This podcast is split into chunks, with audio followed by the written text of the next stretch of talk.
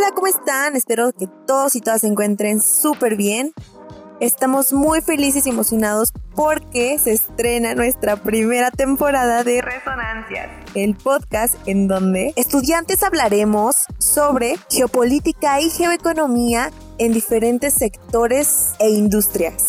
El podcast es resultado de una colaboración entre el proyecto PAPIT IA 300-922 y el Observatorio Universitario de Negocios Internacionales de la UNAM en Esquiriquilla. Sin más, ¡comenzamos!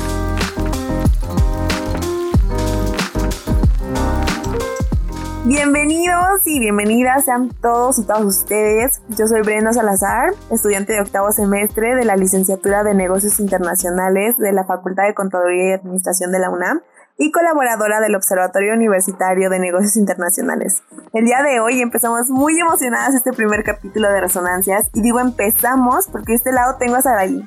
Hey, ¿qué tal? Hola Brenda. Bueno, yo soy Saraí Medina y estoy muy contenta de formar parte de Resonancias. De igual manera, soy colaboradora en el ONI.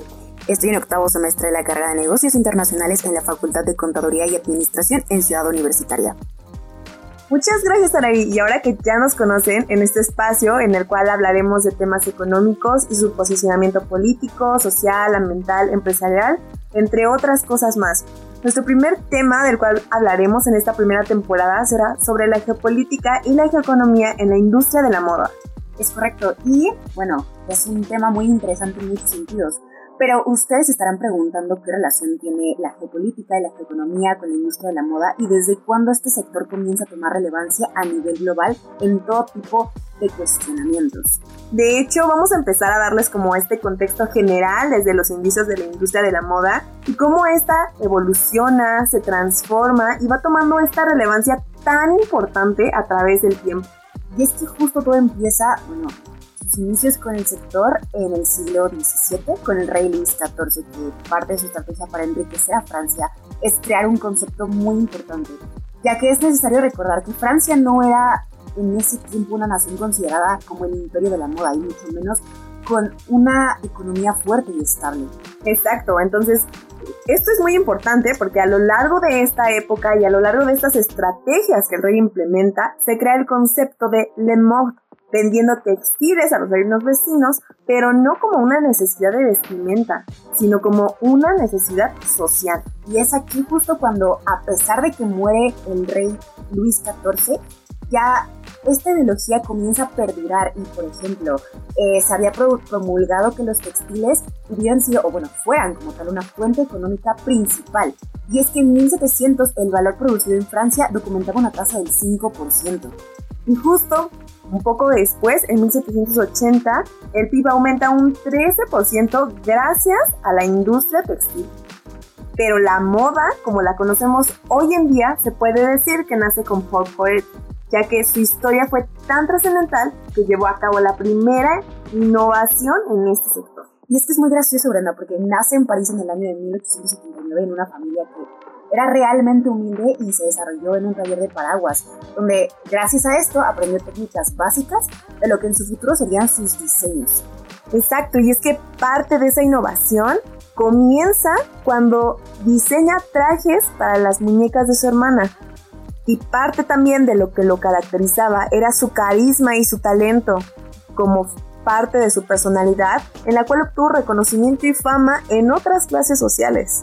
Era un alma tan rebelde y fue un diseñador tan importante en esta parte de crear nuevos conceptos y nuevas tendencias que se considera que con sus diseños contribuyó a la liberación de la mujer y a crear la estética que marcaría todo el siglo XX.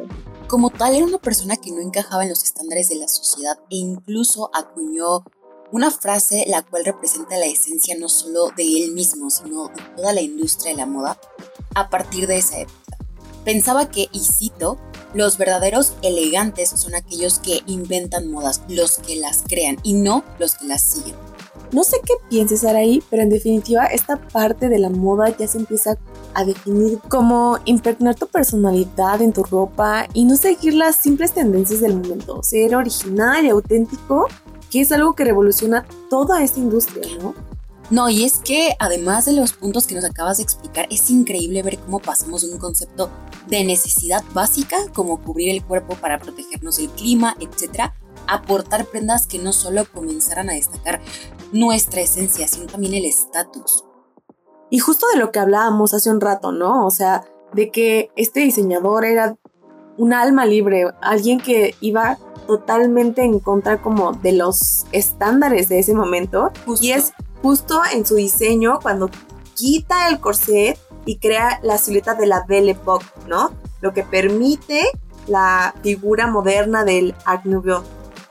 Precisamente en esa época, de hecho, eh, es cuando se imponen nuevos valores a la sociedad con el imperialismo y el fomento constante pues, del capitalismo, ¿no? así como el progreso de factores en general que beneficiaron a la humanidad en muchísimos ámbitos.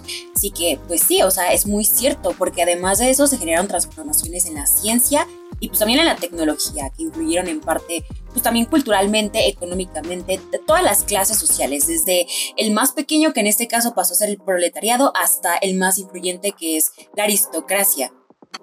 Y es que justamente lo que hablábamos, ¿no? Esta época, realmente todas las transformaciones que hubo no solo impactaron como en la parte como cultural y económica, sino también fue muy marcado en la parte social. Además de que esta línea repercute directamente en los siguientes pensamientos políticos. Todo lo que representó aquí viene, si bien de, las, de la nostalgia que se sentía eh, ante como una búsqueda de embellecer el pasado europeo, anterior obviamente de 1914, y esto fue coloquialmente llamado como el paraíso perdido. Justamente, el conflicto que se vivía en esa actualidad, no, la Primera Guerra Mundial, que pues al final no permite el desarrollo de la época, porque la guerra implica muchos más factores que frenan el desarrollo del pensamiento y pues obviamente en ese momento se cambió por algo muy distinto eh, por las marcas de la guerra, ¿no? Sí, exacto, y además tenemos que recordar que esta época pues tampoco duró demasiado tiempo porque justo fue cuando empieza el conflicto de la Primera Guerra Mundial.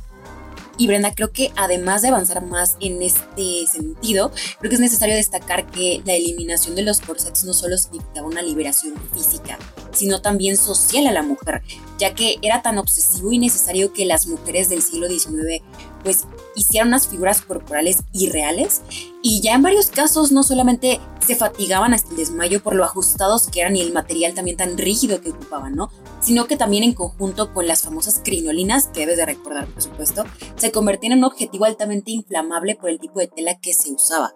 Sí, y además creo que esto también era insostenible, o sea, el hecho de que las mujeres cargaran con demasiado peso y sobre todo con estos materiales que al final era un peligro directamente para el bienestar de la mujer, ¿no?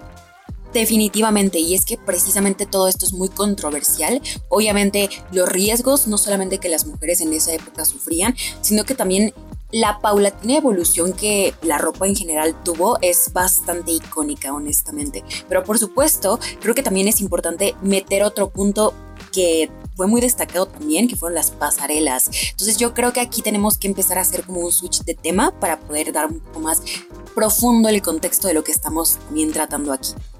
Y justo lo que hablábamos hace unos minutos, ¿no? En el siglo 20 fue el pilar de los cambios en la alta costura. Precisamente otro personaje que realizó un gran impacto fue Charles Frederick Ward, que fue un modisto decidido a cambiar la forma de presentar las prendas a sus clientes. Y en lugar de exhibir sus creaciones en maniquís, como usualmente se suele hacer, utilizó modelos de carne y hueso por primera vez. Estos primeros desfiles y presentaciones de moda se hacían en las oficinas de las casas de modas y en sus salones de presentación o bien en hoteles de lujo en presencia de algunos clientes o amigos y generalmente pues un círculo cerrado y exclusivo, claro. Justo aquí entra el cuestionamiento de, pero ¿por qué es tan importante? Bueno, esto es importante porque la moda crea imaginarios en las tendencias culturales y es un reflejo de lo que representan como sociedad, tanto a nivel económico como a nivel político. No, pero además, o sea, tenemos que tomar en cuenta que si bien las pasarelas no son rentables a nivel económico. O sea, realmente esto es una manera más de, promoción, de promoción a la marca, a las personas y sobre todo pues para poner presencia, ¿no? O sea, es, la manera como más política de, hacerlo.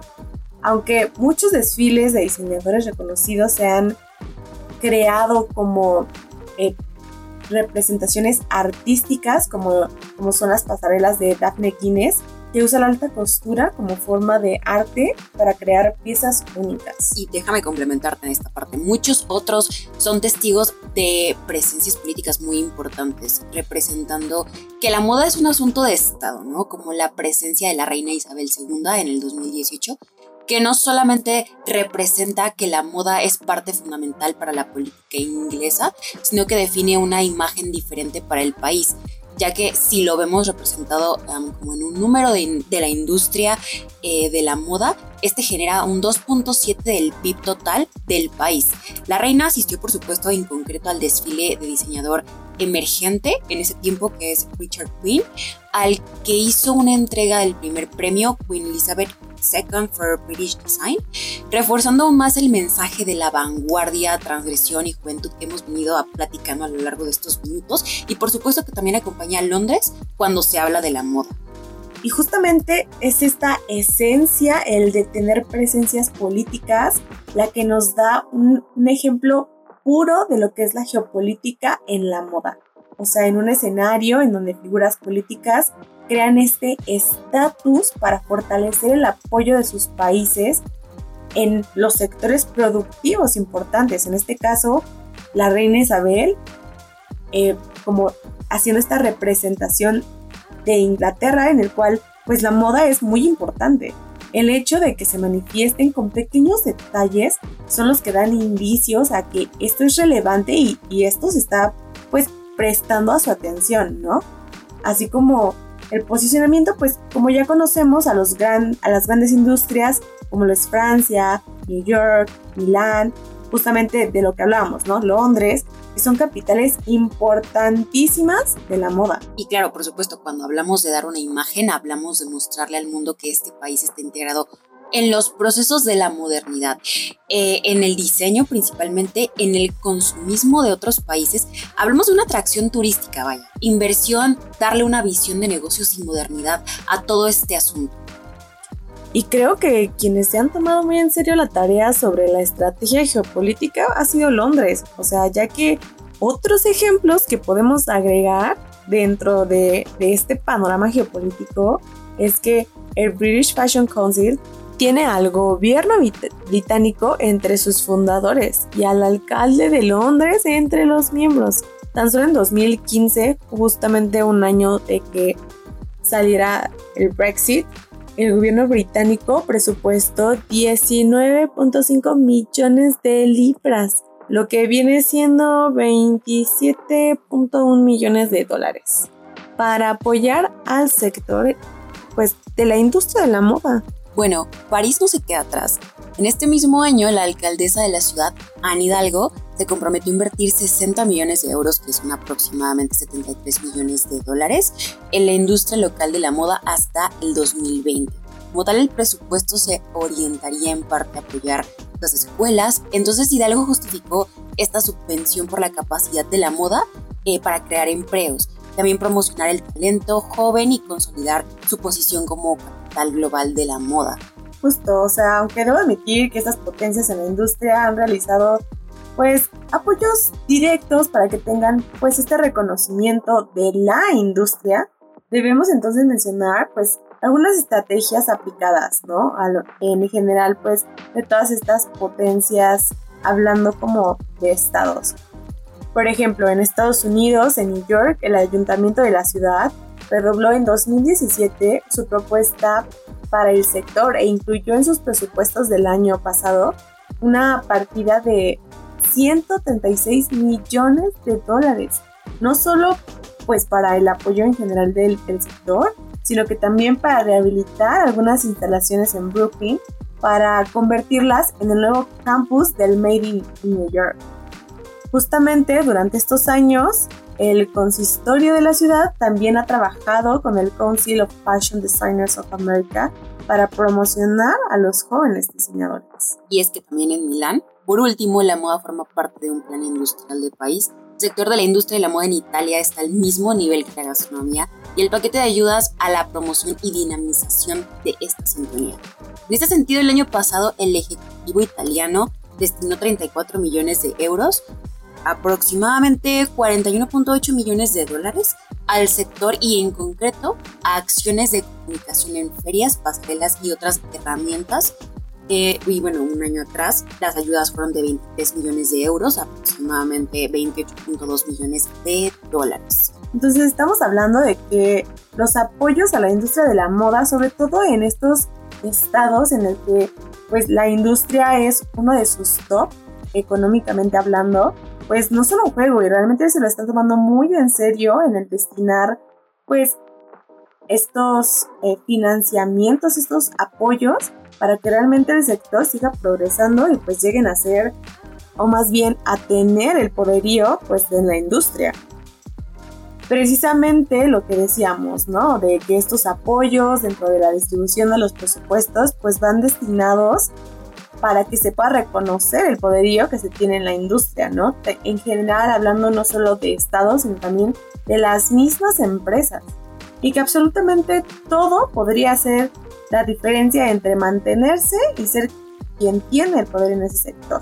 Y bueno, creo que para esta parte hemos realmente discutido muchísimo del contexto principal y del más básico del que nuestro tema va a estar abarcando a lo largo de los episodios. Así que, ¿qué te parece, Brenda, si comenzamos un poco con el cierre del capítulo para poder dar un poco de más contexto a lo largo de los siguientes episodios?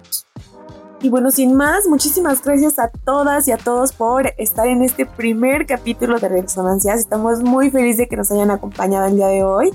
Y en el siguiente capítulo hablaremos un poco sobre las cuestiones pues que arraigan la industria de la moda y cómo existen estos problemas muchísimo más grandes que antes no se contemplaban dentro de pues la planeación estratégica en general de la industria, como lo es el cuidado del medio ambiente y cómo a través de estos cambios sistemáticos se crean también nuevas problemáticas en el contexto pues moderno. Les habla Brenda Salazar y Saraí Medina, así es que quédense atentos a nuestra cápsula de Lo que no sabías este jueves y entérate de más información. Además, te recordamos seguirnos en redes sociales de Uni TikTok, Instagram y Facebook. Esto fue Resonancias. Nos encontramos en el siguiente capítulo.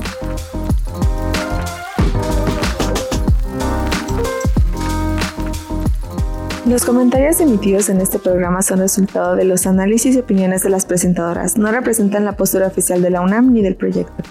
Esta fue una emisión de resonancias producto del proyecto PAPIT IA 300-922, Innovación en las relaciones económico-productivas en el capitalismo cognitivo y la intermitencia por la pandemia por SARS-CoV-2. Responsable del proyecto Abdiel Hernández Mendoza, producción Valeria Alvera Alvarado, edición Aarón Miguel Hernández Martínez, guion Brenda Salazar Mendoza y Saraí Medina García, conducción Brenda Salazar Mendoza y Saraí Medina García, musicalización Jazz Abstract Beat de Coma Media, en la voz Brenda Salazar. Continúen escuchando Resonancia.